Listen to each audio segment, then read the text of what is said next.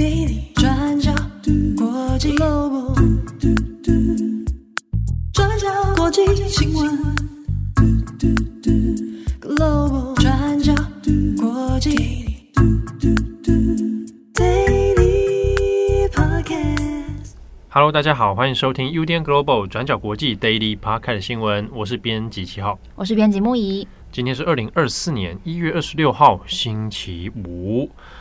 哦，这个这个还是很冷，看你的那个肢体语言看得出来。而且公司也很冷，在室内也很冷。对，怎么回事啊？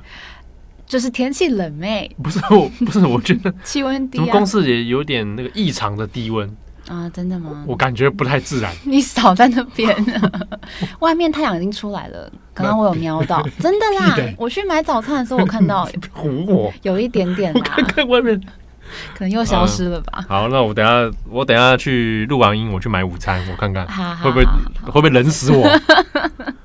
哦，我真的是我，因为我自己是很怕冷的一个人。我也是啊。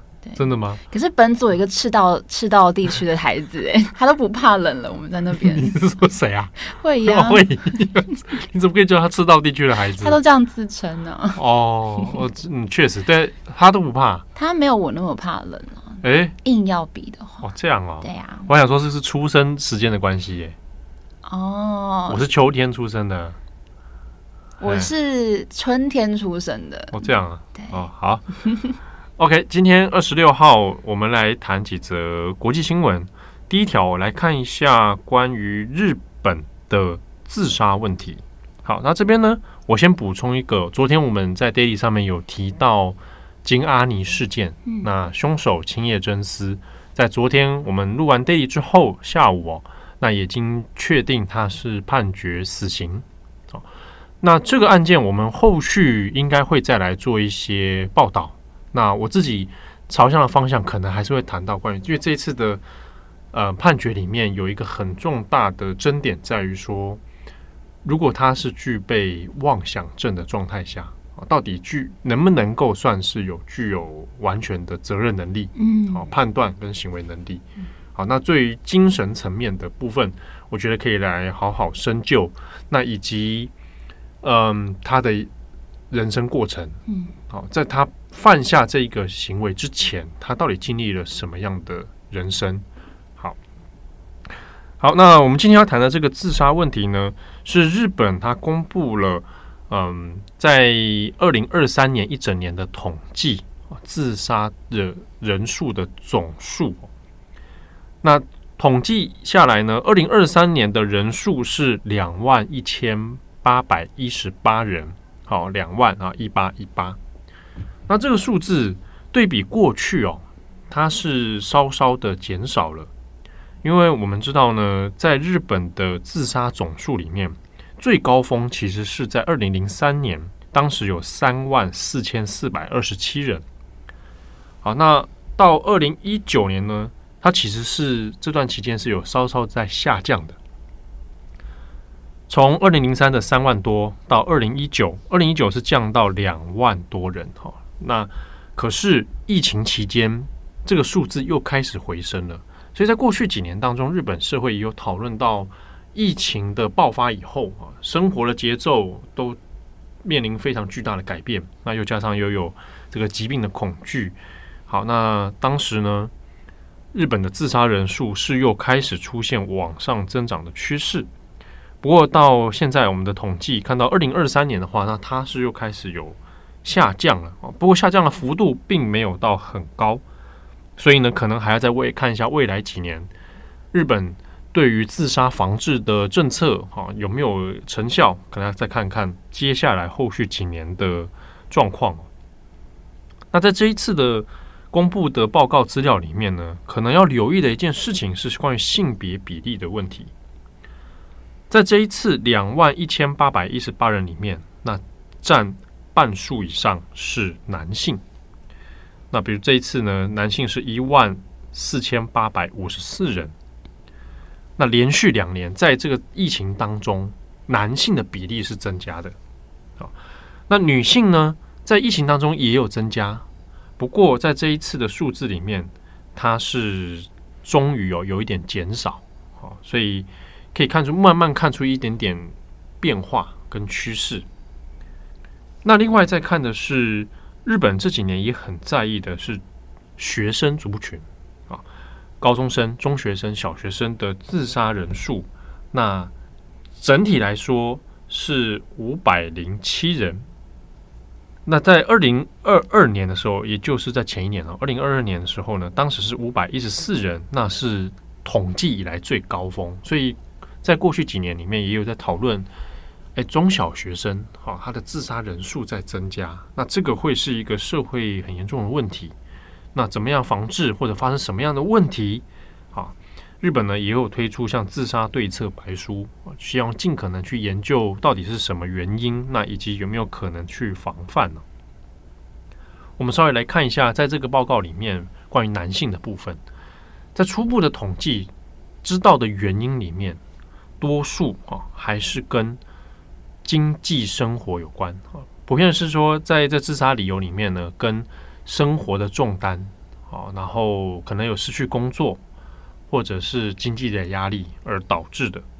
那其次还有是身体健康的状况，这个身体健康状况，大概我们初把自杀人数的这个结构如果拆分的话，哈，很多还是属于中高龄，然后他已经没有职业了，他已经没有工作，那靠年金生活，但是呢，整体他健康状况又下滑，而导致出现可能自杀的这个问题哦。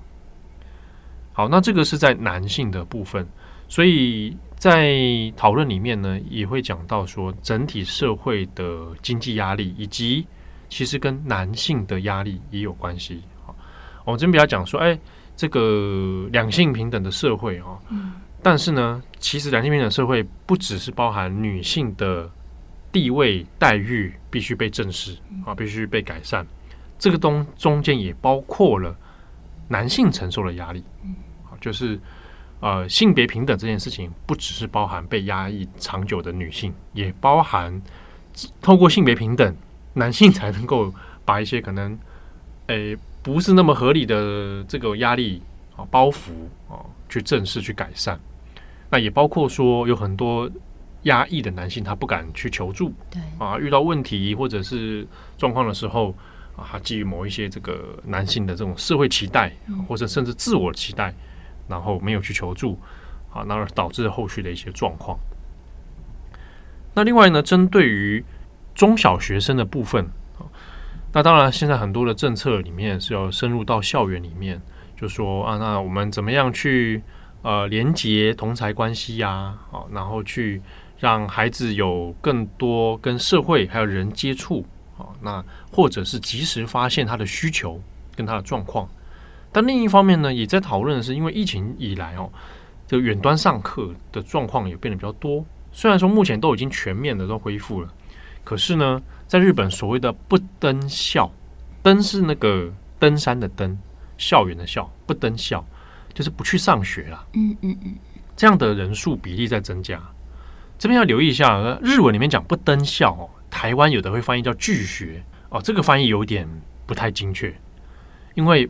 不登校，不去学校，不代表他拒学。嗯，他可能出于一些原因，我不想去到学校这个场所，我想上课，我想学习，可是我不想去学校，因为学校里面可能有，比如说我对人际关系很敏感，或者我可能被霸凌，对对，或者是老师怎么样，或者是其他的各种原因哈，并不代表他拒绝学习。所以我们会讲说啊，不去上学这样，这个形容会比较中性的哈。那日本也在讨论说，那有这样的孩子，如果他需求是增加的，那学校可以怎么做啊？是比如说，我我先前看了一个 NHK 的节目，在讨论，哎，有一些地方的学校哦，他就干脆有发现学校当中有一些中学生，他是就不想来学校上课，那我们帮他去用另一种方式打造一个适合他的环境，也在学校里面，但他可能在另外一个空间。他有自己的一个教室，然后有自己的 space 这样子，然后用不用群体生活的形式，但又能一定程度上保有跟同学或者老师之间的连接。哦，对，当然它未必是一个很完美的解方。好，那但是有找到一些新的方法，至少知道说，其实有很多的孩子当中，有些人是有这种需求的。他不是不想上学，只是他出于一些原因，他可能跟大家所谓一般的孩子可能不太一样。嗯，好。那在自杀对策白书里面，好，日本这边有讨论到另一个问题，就担心孩子可能会受到影响的另一个原因是模仿效应。啊，那这边提到就是说，有观察到有一些名人，他可能是因为自杀而过世嘛。那这样的新闻出来之后，有发现自那一个月份的自杀比率会有微幅的上升。啊，那当然还没有办法百分之百证实说就是因为新闻而导致模仿效应，但是呢，他列出一种可能性啊，那也会希望说在媒体或者社群网络的讨论上面。不要过度渲染自杀这件事情啊，以防说，啊，你看你们啊，名人都这样子了，那我是不是也可以去做这件事情啊？所以这个其实，在台湾我们在做相关新闻的时候，也会有留意这个了哦。但，诶，你看到很多大部分的那个主流媒体啊，似乎对这件事情这个比较没那么在意。啊，那这的确是一个需要改善的状况。好，那以上是关于日本的。啊，自杀人数统计，那这边也要跟大家说，如果诶有遇到一些状况，心里面有察觉到一些不对劲哦，我们尽可能的可以去找一些资源，好或者一些管道方式来寻求帮助，或者是帮助我们自己解决问题。好，那下一则新闻，我们来看一下美国相当著名的素食汉堡 In and Out。对，In and Out Burger 在加州创立的，那到今天已经有七十五年的时间了。不过现在，In and Out 在加州奥克兰市的分店准备要关闭了。那原因是因为这边周边层出不穷的窃盗案，还有抢劫等等这些犯罪的情形，已经严重的影响到了店内顾客还有员工的安全。那我们今天来看看这到底是怎么一回事。In-N-Out 第一家店是在一九四八年在加州洛杉矶鲍德温公园开设的。那现在在全美有四百一十七家分店，而且在加州就有两百八十六家分店，是西岸最知名、最受欢迎的汉堡品牌之一。那在疫情之后这几年当中，旧金山市中心的犯罪率有上升，那常常出现像是街头暴力犯罪的等等的事件。那 In-N-Out 的总部营运长瓦尼克他发出了声明。他说，加州很多分店的员工还有客人都常常遭遇到像是敲车、窃盗跟持枪抢劫等等的问题。那在奥克兰市这家唯一的分店，在门外也可以看到一个牌子，上面有写说，不要把贵重物品留在车上，也记得要把车子上锁，以免被敲窗窃盗。那瓦尼克就说，尽管总公司不断地采取各种的措施方法来保护客人跟员工的安全，不过这种现象已经让人忍无可忍了。那虽然生意还是 OK 的，不过治安不良让汉堡店的损失很惨重，所以决定在三月二十四号关闭位在加州奥克兰的唯一分店，也让非常多顾客感到相当不舍。好，那奥克兰市是美国加州北部旧金山湾沿岸的主要城市。在奥克兰的 In-N-Out 附近相当的热闹，很多要前往机场的旅客，或是要去奥克兰竞技场看美式足球或是棒球等等这些比赛的球迷，也都会顺道来这里吃个汉堡、喝个奶昔。不过，在二零二零年以来，奥克兰的无家者增加了上千人，犯罪率也有所上升。我们看二零一九年的数据。餐厅附近在一整年当中，总共有一千三百三十五起的犯罪事件，比起奥克兰任何其他地点都还要多。那当中有包含一千一百七十四起的砸车窃盗案。有一个在餐厅附近大楼工作的民众，他就说，去年他就看过好几次，眼睁睁看到有人从自己的车下来，然后在 In and Out 点餐的车道上面对其他的乘客的汽车来持枪抢劫，而且一辆抢过一辆。那其中，根据奥克兰警方发布的最新犯罪统计数据，在二零二三年整年的抢劫案件总共达到三千六百二十七起。增加了百分之三十七，入室窃盗通报总共一万七千零四十二起，增加了百分之二十四。那另外，敲窗汽车窃盗案增加百分之四十五，总共有一万四千五百五十四辆的汽车被窃盗。那另外，谋杀案是一百一十八起。所以总的来看，奥克兰的犯罪率高于加州大多数的地区。那在去年七月的时候，美国全国有色人种协进会 （NAACP） 的奥克兰分会就有致函给当地的官员，说希望可以尽快来解决治安的危机。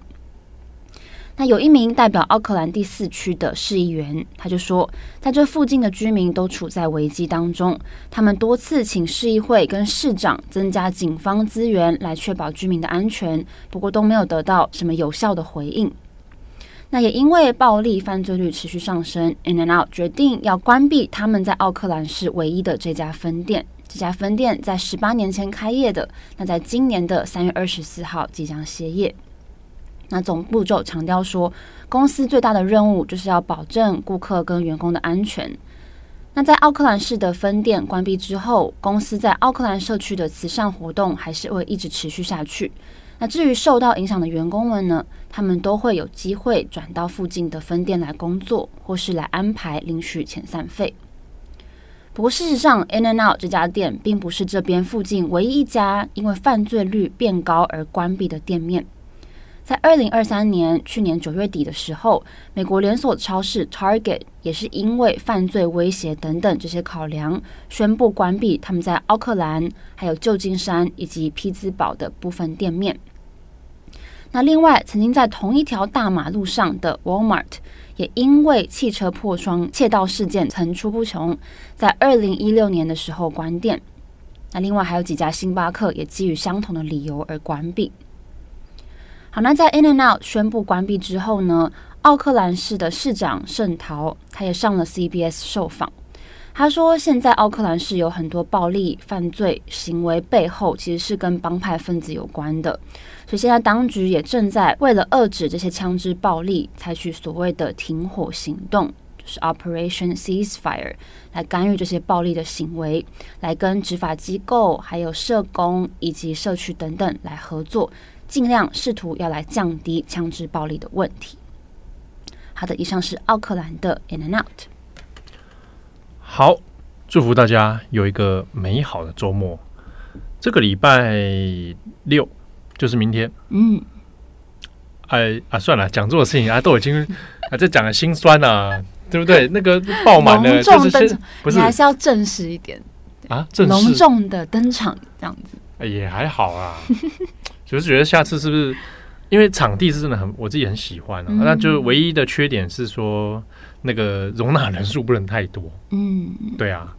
那希望今年度哦，因为这是今年的第一个实体实体活动。对，对我今年度想说还是再多办几场。嗯，要不要？那有听友说可不可以北中南巡回？当然可以啊。嗯，当然可以啊！有好的场地或者有单位邀约我，我当然去。欢迎大家邀约我们。对啊，比如像之前那个我们台中、高雄，嗯，哦，都有很赞的单位邀请，好不好？比如说，你们可以写信给该他们单位。对啊，因为这样比较我们省去行政的部的工作了。我们费用可能要凑齐，对不对？对不对？对啊，那这个。对不对？木仪的这一场就要我要现场就要叫一百人来。哎，你不要这样给我压力好不好？如果最后只有两三只猫，不可能，没有这种事，不可能。我跟你讲，我上次去年那个在北市图总图一百一十多人，嗯，我都吓到。那是因为你啊？No no no no no no no no no no no no no no，那是因为我们啊，对不对？因为在台上还在讲你们的事情，嗯，哎，你们都不知道我讲了什么，对不对？对啊，到底讲了什么？好紧张。好，有希望有机会，今年还是会多办一些实体的活动，嗯，好，跟大家见见面，聊聊天，对，对啊，那这个多认 多认识我们的读者跟听友，嗯，对，啊，或者不然办线上了，也是可以，哦，线上那怎么收费啊？啊，班老师只想钱啊，不是？对呀，好，OK，总之呢，祝福各位有美好的周末。我是编辑七号，我是编辑木仪。我们下次见喽，拜拜。拜拜。